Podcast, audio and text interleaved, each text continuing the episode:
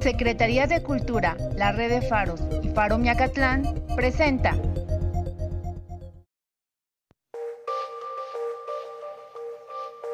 Te doy la cordial bienvenida al diván, tu espacio para el bienestar. ¿Practicas el autocuidado? El autocuidado es el conjunto de acciones que realiza una persona para mejorar o mantener su bienestar como un todo de forma consciente e intencionada. Comprende la salud y bienestar social, emocional, intelectual, financiero, ambiental y espiritual. Cuidar de sí misma o sí mismo implica preguntarse, ¿qué necesito? y darse una respuesta honesta. Cada una y uno de nosotros es responsable de satisfacer lo que necesite. Puede ser tan simple como comer saludable, dejar de fumar, tomar al menos 2 litros de agua al día, hacer ejercicio o dormir 8 horas diario. Seguramente esto lo hacemos todas y todos. ¿No es así? ¿Por qué nos cuesta tanto cuidarnos? Desgraciadamente hemos crecido en una sociedad que valora la productividad. Incluso nos dicen, la clave del éxito es hacer.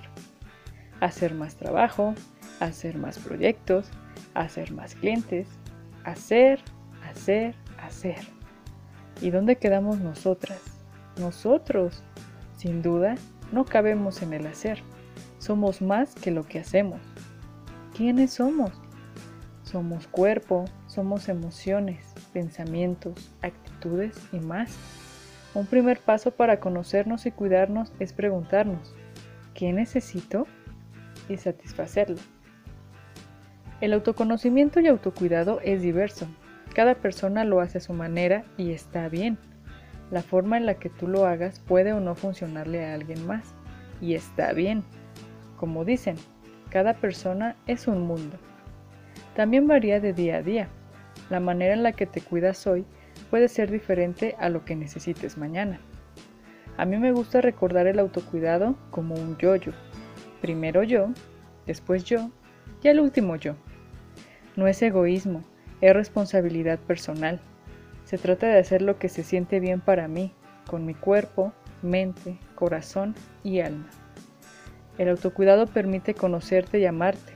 Es un hábito que promueve el bienestar. Recuerda preguntarte a diario, ¿qué necesito? Y busca satisfacerlo.